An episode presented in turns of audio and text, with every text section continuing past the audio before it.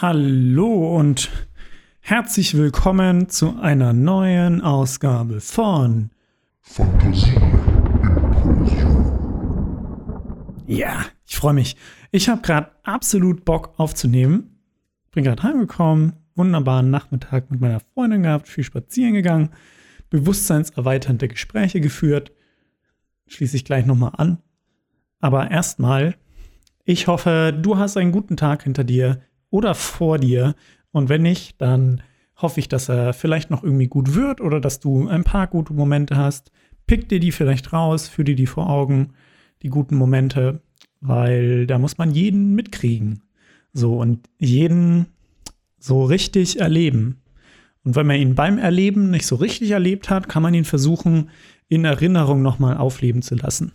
Ja, könnt ihr das mal. Kannst ja auch Pause drücken und dir einmal kurz einen Moment von heute nehmen oder von gestern oder von heute Nacht, je nachdem, wo du den Podcast anhörst, und dich daran erinnern, wie gut der Moment war. Oder dir vornehmen, was du für einen guten Moment erleben wirst. Weil so habe ich mir das vorhin gemacht. Beziehungsweise ich hatte heute ziemlich viele gute Momente. Und aber die darf man natürlich nicht einfach verstreichen lassen. So. Also selbst wenn es noch so viele gute Momente sind, jeden am besten trotzdem ja, so aufmerksam erleben wie möglich und wenn das nicht immer möglich ist, dann eben im Nachhinein ein bisschen aufleben lassen. Das schon mal hier zum Einklang, zum Eingang. Manche denken sich bestimmt, die mich vielleicht auch persönlich kennen, was labert dieser Guru-Boy da? Guru-Boy, auch ein nicer Name.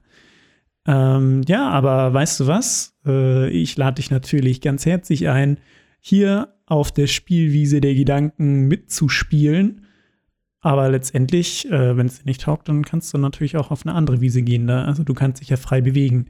Deswegen erstmal, wo treffen wir uns heute? Ähm, ich war heute schön unterwegs an einem Fluss mit viel Wiese, Bäumen und ein bisschen in Parks und mit Grünfläche. Und ich fände Spielwiese heute ganz nice. Es ist eine riesengroße Wiese, es sind ein paar Leute unterwegs, die hocken da alle mit verschiedensten Stühlen.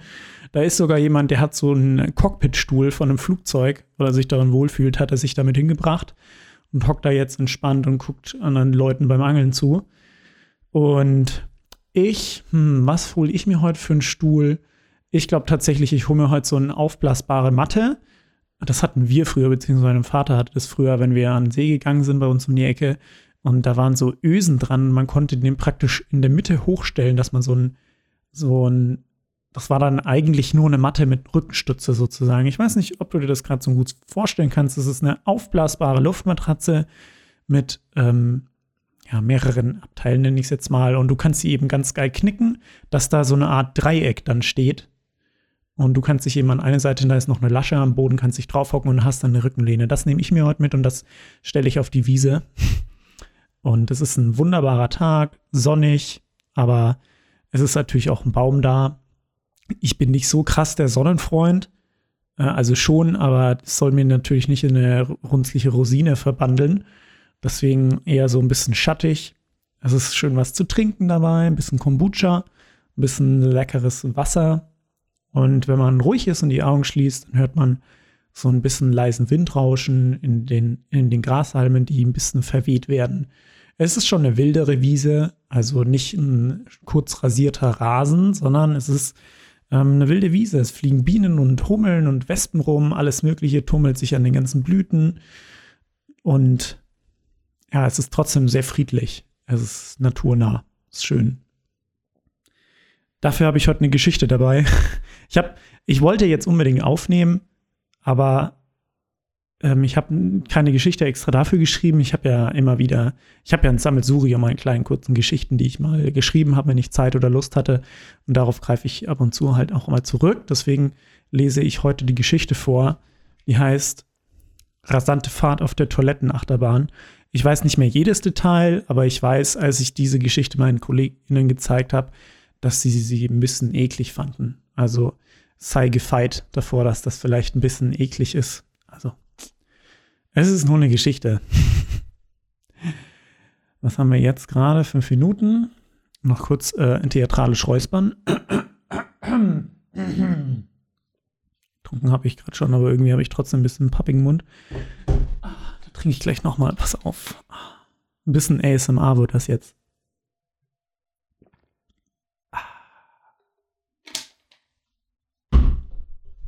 Ja, die ganzen atmosphärischen Sounds, wie ich hier die Wasserflasche auf den Tisch knall, sind halt jetzt auch mit dabei, aber das ist schon in Ordnung, glaube ich mal. Übrigens, Side Fact: Letzte Folge habe ich statt Fantasie Impulsion, Implosion gesagt. Das konnte ich natürlich nicht so stehen lassen und habe es dann im Nachhinein noch korrigiert. Geht ja alles mit Audio. Ist natürlich, sage ich jetzt mal, nicht authentisch, aber ich hätte die Aufnahme, wenn ich es bemerkt hätte, abgebrochen und das nochmal neu gestartet. Von dem her, also sowieso, ich sage, das geht in Ordnung und dann geht es auch in Ordnung in diesem Fall. Das hört sich so ein bisschen egoistisch an, egozentrisch, weiß ich nicht genau, wie ich es benennen soll. Aber letztendlich ist es ja ähm, auch mein Empfinden, wie ich den Podcast erstmal hochladen möchte. Und ich hoffe natürlich, dass er dir gefällt. Ähm, und vielleicht hättest du dich dann daran sogar gestört, wenn ich das versprochen hätte und ich mir gedacht hätte, ja, ist authentisch, muss drin bleiben. Jetzt egal. Geschichte. Rasante Fahrt auf der Toilettenachterbahn. Es war ein regnerischer Tag an diesem Morgen des 14. Mai im Jahre 2012. Der Protagonist, dessen Name ich noch nicht nennen werde, erwachte aus einem eher unruhigen Schlaf, wälzte sich aus seiner Decke aus Kelb und dann krachend auf dem feuchten Boden eines Schlafzimmers, Schrägstrich Wohnzimmers, Schrägstrich Badezimmers aufzuschlagen. Nochmals schlug er die Augen auf, nachdem er sie zuvor wieder zugeschlagen hatte, weil er den Tag noch nicht beginnen wollte. Deswegen schlug er sich jetzt, vom kühlen Boden aufzustehen, deswegen schlug er sich jetzt vor, vom kühlen Boden aufzustehen, um sich Frühstück zu machen. Ein aggressiver verbaler Schlagabtausch begann zwischen ihm und seiner zweiten Persönlichkeit Nöbelschmurf. Nöbelschmurf wollte noch liegen bleiben, da der Boden so schön schleimig war, nachdem die ganze Nacht Nacktschnecken über diesen gekrochen waren. Der Protagonist wollte aufstehen, aus genau demselben Grund. Am Ende gewann ein Kompromiss, nach welchem sich der Protagonist eine Nacktschnecke suchte, um sich diese auf seinen ebenfalls nackten Rücken zu setzen. Das war für seine Verhältnisse schon eine recht intime Berührung. Der Höhepunkt kam schnell und kräftig und er flog mit der, Mucht, mit der Wucht eines Rückstoßes gleich dem einer zweiläufigen Schrotflinte mit abgesägten Lauf gegen die Wand hinter ihm.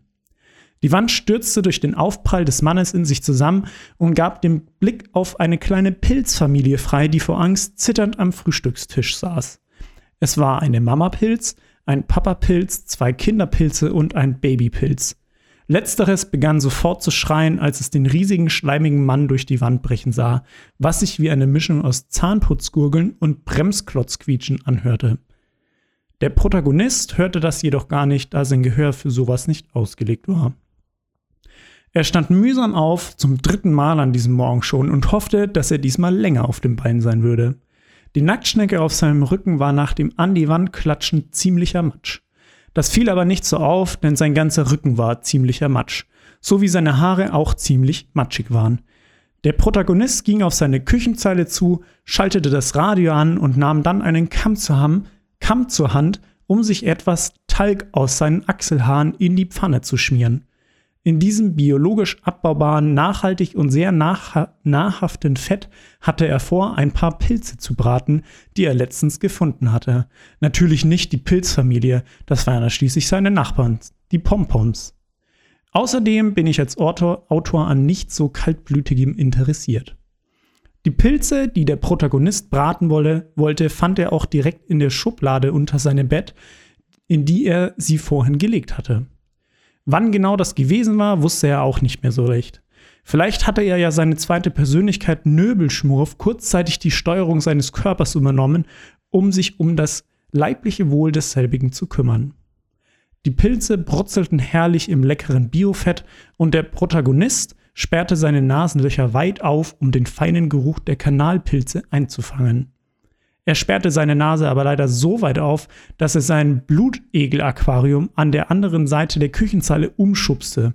Das Aquarium fiel krachend und scheppernd zu Boden. Die Egel, freudig über ihre plötzliche Freiheit, richteten sich auf, nahmen die beide Beine in die Hand, selber hatten sie ja keine, und flüchteten in verschiedenste Richtungen. Der Protagonist bekam davon gar nichts mit, da ihn die halluzinogenen Stoffe der Pilze schon andere Dimensionen gepfeffert hatten. Alles war hier in einer anderen Farbe, die, so war sich der Protagonist, Protagonist sicher, Zylopea hieß. Man kann sich das nicht vorstellen. Vergiss das gleich wieder.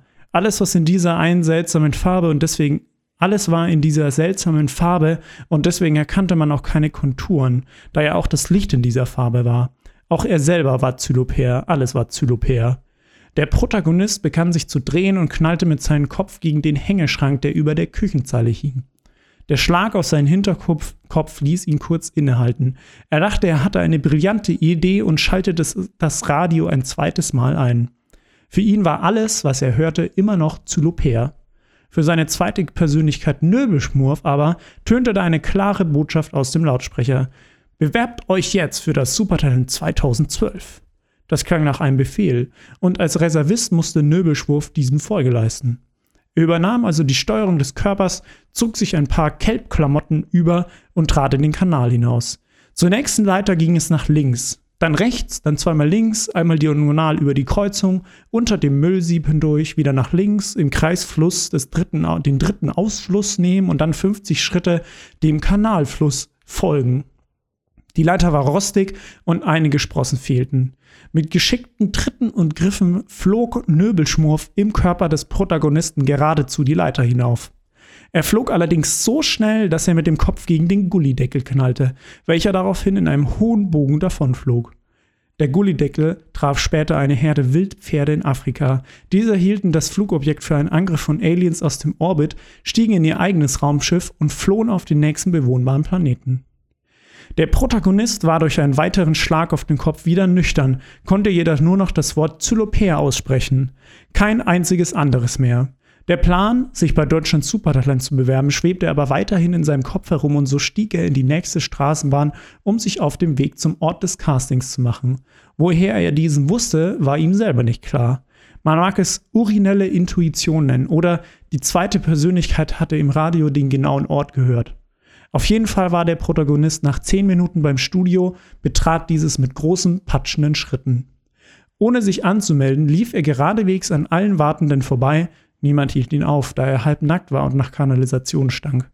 Stieß die Tür zum Castingraum auf, Castingraum auf und trat vor die Jury.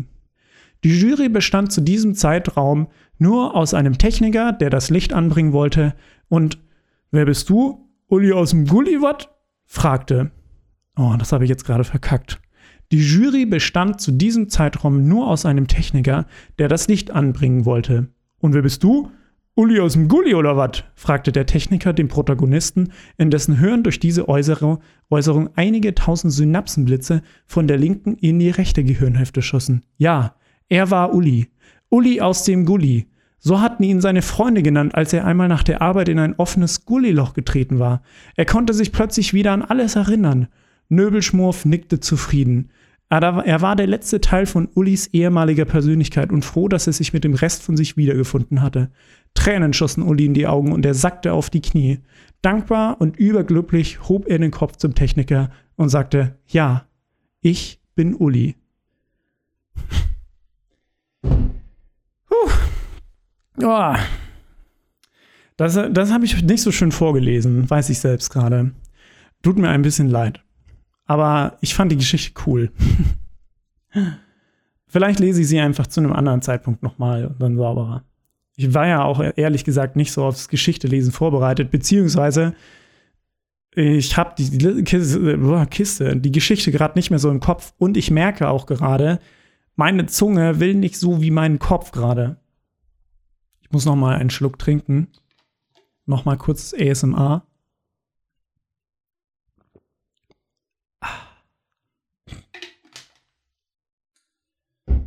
Ja, äh, meine Zunge, ich glaube, die klebt immer ein bisschen äh, an Gedanken fest, die irgendwie anders sind oder schneller raus wollten oder mein Kopf schneller als meine Zunge oder whatever. Ich bin gerade überhaupt einfach in Redelaune. Äh, ich habe mich den ganzen Tag, jetzt kann ich noch mal drauf zurückkommen, äh, hatte ich tolle Gespräche und zwar bewusstseinserweiternde Gespräche. Leute, nein, du ich wollte wollt ja direkt nicht ansprechen, immer, habt mehr bewusstseinserweiterte Gespräche. Ich würde jetzt schon fast sagen, nehmen Drogen ein, die bewusstseinserweiternd sind, aber das ist natürlich illegal. Aber bewusstseinserweiternde Gespräche sind komplett legal und du erweiterst dein Bewusstsein damit auch, weil du wirst dir über neue Sachen bewusst. Abgefahren, oder? Und am Ende hast du noch positive Effekte daraus irgendwie. Zum Beispiel, dass du, keine Ahnung, neue Perspektiven hast dass ein Problem, was bisher immer ein richtig krasses Problem war, plötzlich gar kein Problem ist, weil die Problemlösung so naheliegend ist. Und du hast durch ein anderes Problem aber diese Problemlösung nicht gesehen. Das heißt, du hast nur Probleme in deinem Blickfeld. Und dann kommt plötzlich jemand, schießt da praktisch einen Lichtlaser durch. Und du denkst dir so, wow, warum habe ich das vorher nicht gesehen? Man kann Schuhe auch andersrum anziehen und kann dann schweben. Wahnsinn! Dann steige ich ja nie wieder in Hundekacke. So ungefähr. So laufen bewusstseinserweiterte Gespräche ab. Nee, natürlich nicht. Aber wirklich, also ich leg's dir ans Herz. Ähm, natürlich heißt es nicht, dass du alles, was dir gerade so im Kopf schwebt, immer sofort rausballern sollst. Da hat ja eh jeder so seine andere Art und Weise, wie er solche Sachen regelt. Aber wenn du gute Leute um dich hast oder wenn es nur eine einzige Person ist, mit der du über Dinge reden kannst, dann do it. Das ist wie Shia LaBeouf, der dieses Do-It-Video macht. Do it! Ähm, das, ich möchte, ich möchte das noch irgendwie mehr bekräftigen. Ich weiß, vielleicht merkst du das gerade.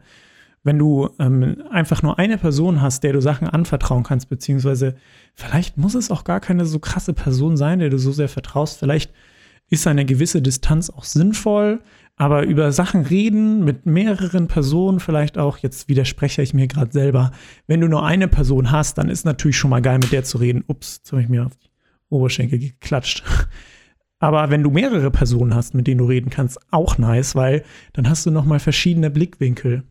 Da muss man natürlich, das ist natürlich irgendwo auch Voraussetzung, dass man eine offene Art hat, dass man offen ist gegenüber verschiedenen Ansichten und wenn dir jemand was erzählt, wo du denkst, nee, Mann, auf keinen Fall bin ich absolut nicht deiner Meinung, ist das ja auch okay.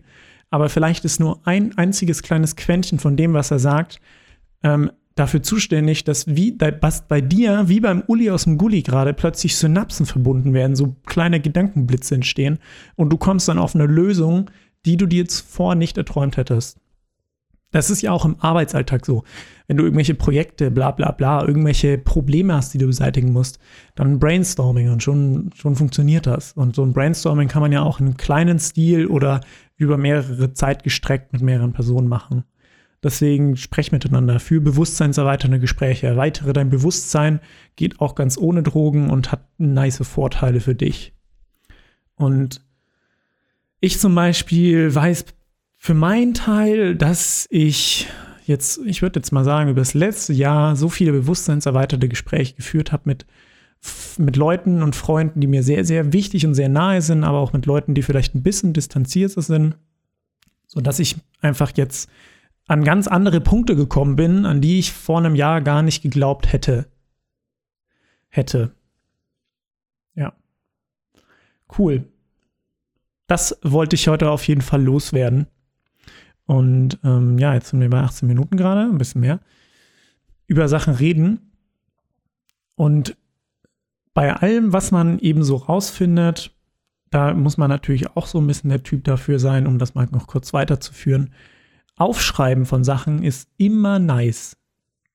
Mindmaps zum Beispiel. Gibt es in der Schule so leidige Aufgaben, wo es heißt, erklär äh, oder erstelle mit einer Gruppe zusammen eine Mindmap. Und wenn man sich vielleicht mit Themen nicht so identifizieren kann, mit denen man, für die man das machen muss, ist das vielleicht nervig, aber Mindmaps sind wirklich super cool. Und sowas kann man auch selber machen. Mein bester Freund hat sich mal eine Mindmap gemacht, als er gerade ein bisschen Struggle mit sich hatte und hat da einfach alles Mögliche aufgeschrieben und vernetzt, was für ihn gerade Struggle verursacht.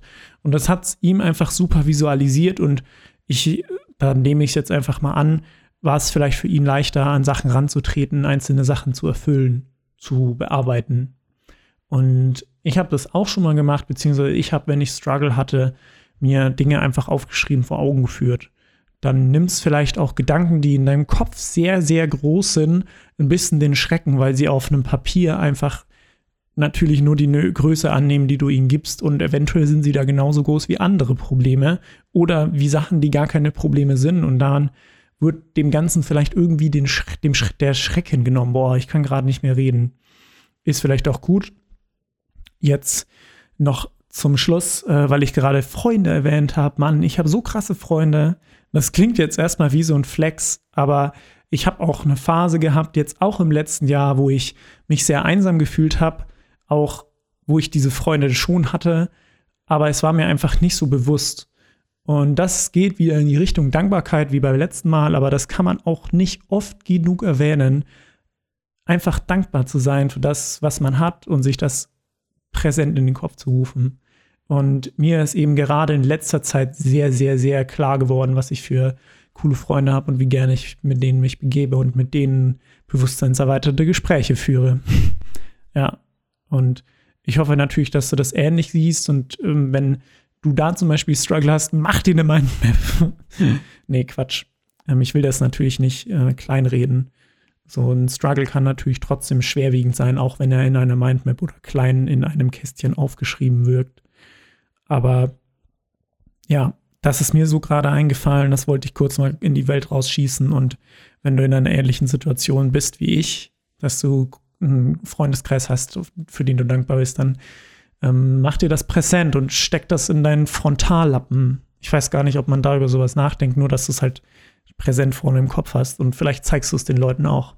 Ja. Uh. Ja, ich habe einen Redewasserfall heute gehabt und er hatte jetzt gerade dich richtig voll erwischt. Aber vielleicht hat sich von deinen eigenen Gedanken abgelenkt oder dich ein wenig, dir ein wenig ja, neue Möglichkeiten eröffnet, neue Denkmöglichkeiten. Vielleicht hat es dein Bewusstsein erweitert, auch wenn es hier kein Dialog war, sondern nur ein Monolog.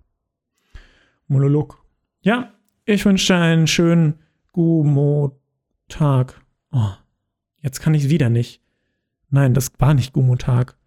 Motabend. Oh, dass ich das nicht check.